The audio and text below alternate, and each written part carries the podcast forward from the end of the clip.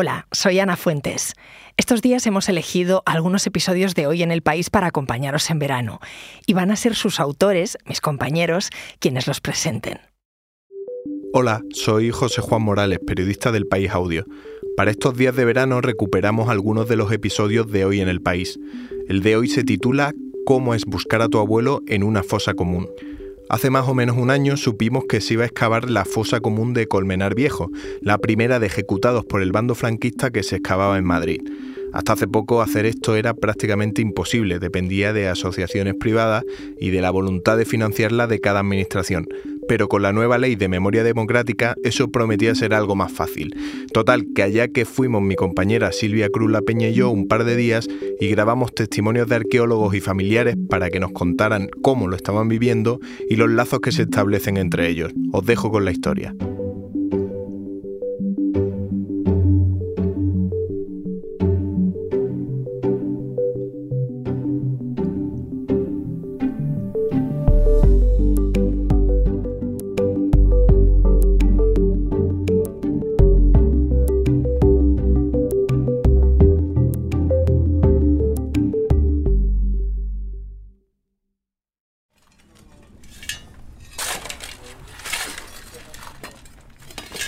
En el antiguo cementerio de Colmenar Viejo hay una explanada al fondo de unos 40 metros cuadrados. Allí no hay lápida, de hecho no hay nada. Durante muchos años esa zona se usó como basurero del cementerio, pero desde 2015 está cubierta por hormigón. Pero en general son flores, cacharros, de estos chismes de plástico de... El pasado 22 de agosto un grupo de personas empezó a concentrarse allí. Evidentemente no estaban buscando las flores y los cacharros, lo que pretendían desenterrar era lo que se suponía que estaba debajo, la fosa con 108 cuerpos de los habitantes de Colmenar y pueblos de alrededor fusilados en 1939 durante la Guerra Civil. Pues 83 años, ¿sabes? Tenía cuatro años y mi hermana cinco. Pero nosotros, claro, con mi abuela nos, nos hemos criado. Lorenzo Juzgado cree que el cuerpo de su padre está debajo de toda esa basura. ¿Por qué lo fusilaron? ¿Por qué? ¿Por por qué los fusilaban a todos? Porque a lo mejor habían estado en una zona roja. No sé nada más que lo que me ha dicho mi madre. Entonces los ponían ahí en la pared y ahí los mataban. Y luego los traían y los metían ahí. Por eso, ese 22 de agosto, Lorenzo se presentó en el cementerio sin saber muy bien qué esperar ni qué pedir al equipo que estaba levantando el suelo de hormigón. Bueno, ya ves que del todo no se olvidan, ¿no? Porque No, aquí estamos para buscarles. Em, cuando Yo por, mí, veáis- yo por mí sí quería levantarla, porque llevar los restos a, a donde mi madre. Claro, claro, Y eso sab- sabríamos quién era de verdad.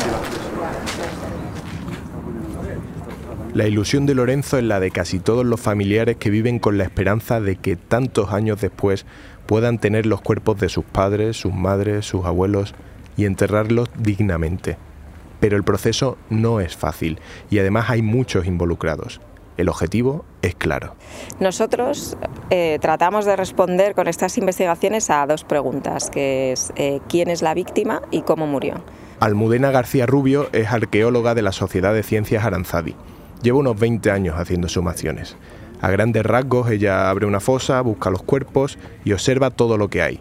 Cada detalle puede ser importante. Miramos pues sexo, edad, estatura, algunas marcas eh, que se llaman variantes eh, anatómicas que pueden tener un componente genético y se heredan, en cual si buscas a un grupo de hermanos, que aquí hay varios grupos de hermanos, puede ser una pista para relacionarlos, etcétera, ¿no? Buscamos cosas así. Otra cosa es que el día 29 de junio mataron a 15 y tienes identificados a tres de ese grupo, pues los esqueletos que han aparecido alrededor de esos tres te puedes imaginar que son los otros. Y luego estaría la parte de cómo murió, ¿no? lo que tiene que ver con la causa de muerte. Entonces ahí en fusilamientos y en casi todo lo de guerra civil, salvo algunos casos concretos, eh, tiene que ver con arma de fuego. ¿No? el trauma por arma de fuego y ahí podemos decir si fueron un disparo, si fueron cinco, eh, si hubo tiro de gracia, eh, si les dispararon desde adelante, desde detrás, la trayectoria de los disparos, pero bueno, o sea, muchísimo más allá de reconstruir un relato, pues hay veces que podemos como apoyar ese relato y otras veces, pues bueno, no hay evidencia que confirme ese relato, pero porque llegamos muchísimos años tarde para eso, ¿no? El tiempo juega en contra de todas esas cosas porque los cuerpos que Almudena saca de la fosa van a un laboratorio en los que se les hacen pruebas de ADN con muestras de los descendientes vivos. Pero ponerle nombre, asignar un nombre y apellido a cada cuerpo es una tarea muy, muy difícil después de ochenta y pico años. Muy difícil. Las tasas de identificación ahora mismo son bajas, son bastante más bajas que hace unos años. Aquí tenemos, mira, pues el otro día me contaban que, que han localizado al hermano de una de las víctimas y conocemos ya varios hijos, que eso en el 2022 es raro. Cuando empezamos en el 2000 era muy habitual, ahora ya es más raro. Y, mm, y, luego si no, pues estamos con nietos, sobrinos nietos. Pero claro, cuando ya llegamos a nietos, sobrinos nietos, empezamos a tener problemas con los parentescos, no siempre es válida la muestra. ¿no? Lorenzo es hijo de fusilado. Por eso su visita improvisada era importante para los arqueólogos. Su ADN es muy valioso. Eh, pues le vamos a tomar una muestra de saliva que en realidad vamos a custodiar en nuestro laboratorio de genética por si en algún momento haría, hace falta hacer el cotejo genético. Como las pruebas que nos hemos hecho para el COVID, ¿vale? Es este algodoncito, tienes que abrir la boca y yo te lo pasaré por dentro de un carrillo, ¿vale? Este ya lo tendríamos. ¿Hay que poner derecha o izquierda o algo? No hace No, falta. no, no. Yo el otro día que no me acordaba y lo puse. Escuchamos a Carmen Carreras, secretaria de la Comisión de la Verdad de San Sebastián de los Reyes e impulsora de que este desenterramiento se esté llevando a cabo. Pero Carmen no tiene a ningún familiar directo en la fosa. Muchas veces me pregunta la gente, sobre todo de Sanse, que me conoce mucho, ¿quién es tu abuelo? Y yo siempre le digo los 25 de Sanse y los 108 de Colmenar, porque o sea, esto es una cuestión de justicia histórica, ¿no? Así lo entiende Carmen, pero no todo el mundo está de acuerdo. La mañana que comenzó la exhumación, el ayuntamiento de Colmenar lo publicó en Facebook y algunos vecinos escribieron que no había que remover el pasado, algo que tocó la moral de los familiares que estaban viendo la excavación. Pero, pero por favor, que, que los de derechas también tienen derecho a coger a sus difuntos, pero si tienen una tumba para cada uno, coño. Mi abuelo está ahí tirado, joder. Que no hay que remover los muertos, coño, pero los suyos bien que los remueven y bien que los hacen sus homenajes. Los y tienen en sus cementerios. Y los pueden enterraditos. llevar flores, os han podido llevar flores toda la puta vida. Mi padre no quería venir ni a este puto pueblo. Odiaba este pueblo, la verdad. Al final fueron los compañeros de Almudena los que, además de intentar desenterrar a sus familiares, les dieron consuelo y estos consejos. Van, Que van a digan lo que quieran. Dos días, tres días así. Se, se van a cansar y esto se va a seguir haciendo. Y eso es lo importante. Los arqueólogos saben lo que dicen.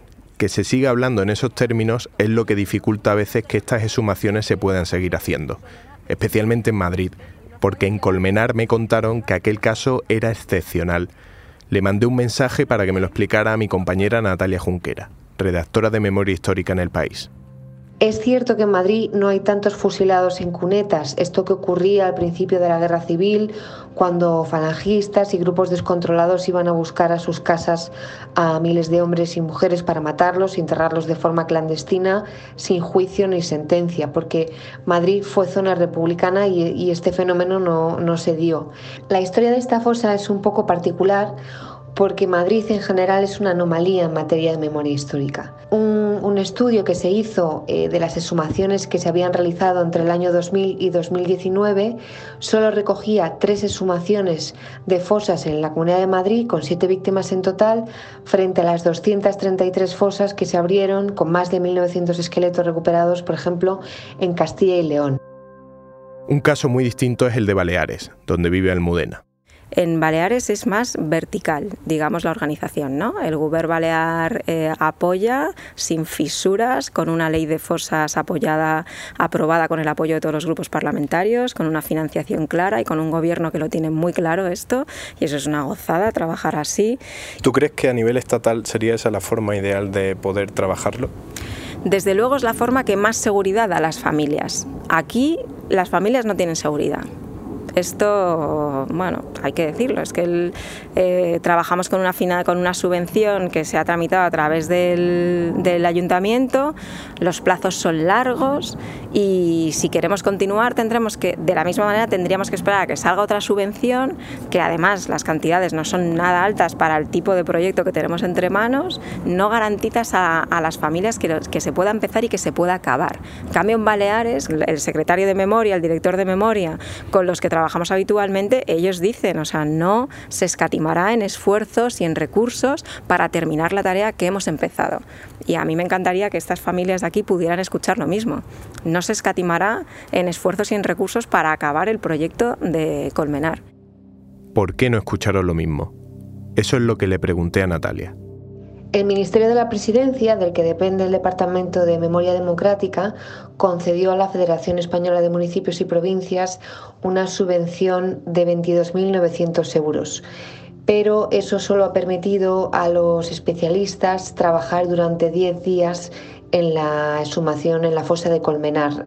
Días después se abrió una esperanza el Gobierno se ha comprometido a aprobar una segunda partida mucho más generosa que, esta, según fuentes gubernamentales, para poder seguir con los trabajos y encontrar a los desaparecidos que faltan. Pero la solución definitiva no pasa ni por una subvención ni por una promesa, sino por un cambio legislativo histórico.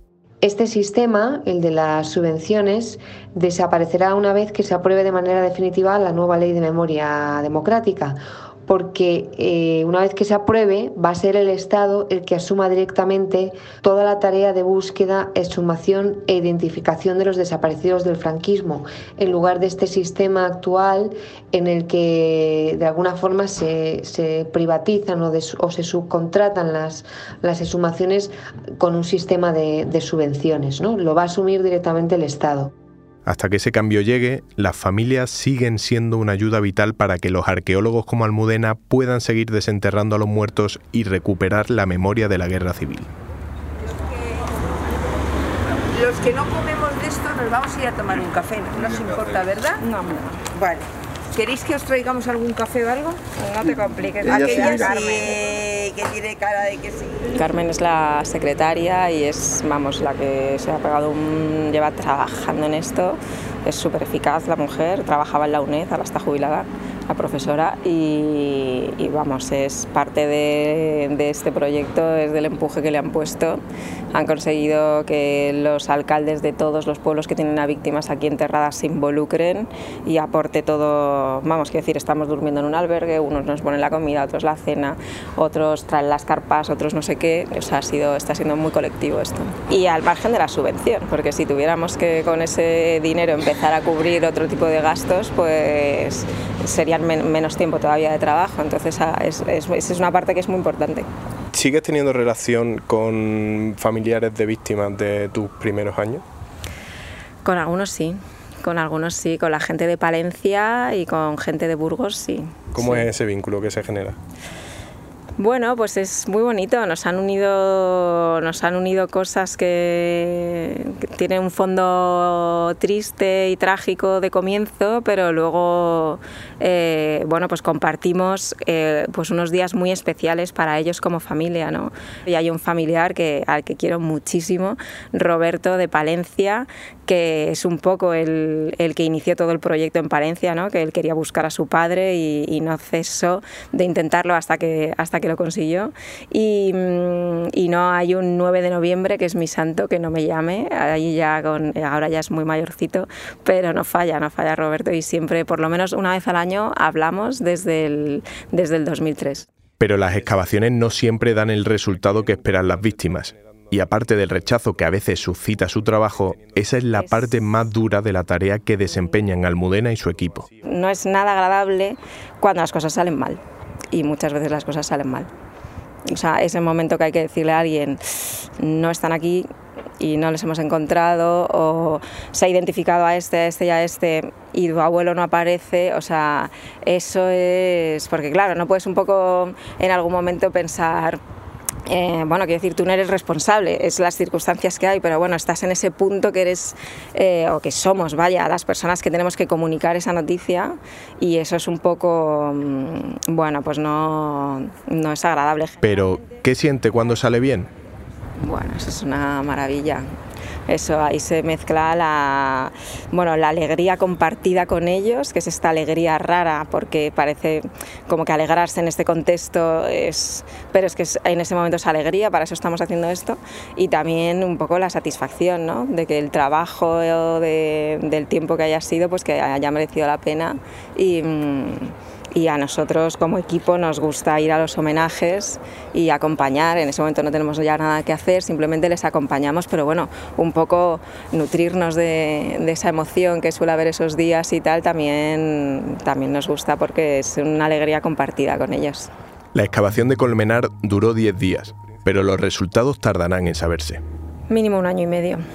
Mínimo un año y medio, pero aquí probablemente más porque no hemos excavado todo pero habiendo excavado la fosa entera, también depende, no es lo mismo una fosa de dos individuos que una fosa de 50, pero, mm, pero los, tiempos se, los tiempos se suelen dilatar porque los laboratorios de genética llevan un ritmo más lento y sobre todo porque no hay tantos laboratorios de genética que hagan ADN antiguo, que es como se llamaría este tipo de ADN que se extrae de diente y hueso.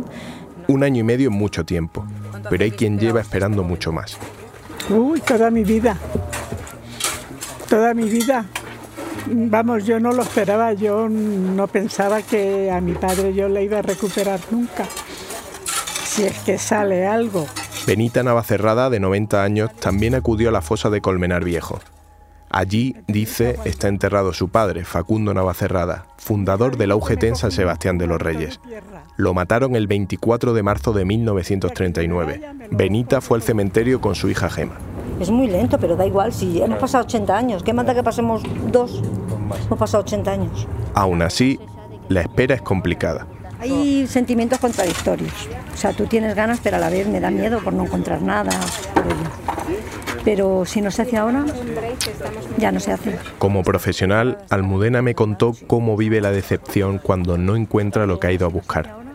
Delante de Benita y de Gema me preguntaba cómo lo viviría un familiar. Yo espero que no vamos a encontrar nada. Pero diga lo que diga el laboratorio, sí lo va a encontrar. Pero da igual, no importa, se encontrará otro abuelo que será el mío. Ay. Ay,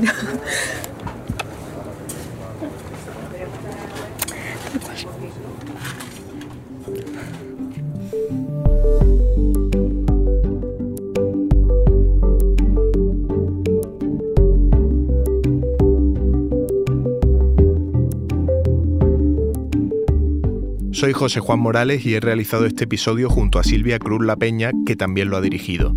El diseño de sonido es de Camilo Iriarte y la edición de Ana Rivera. Esto ha sido Hoy en el País. Gracias por escuchar.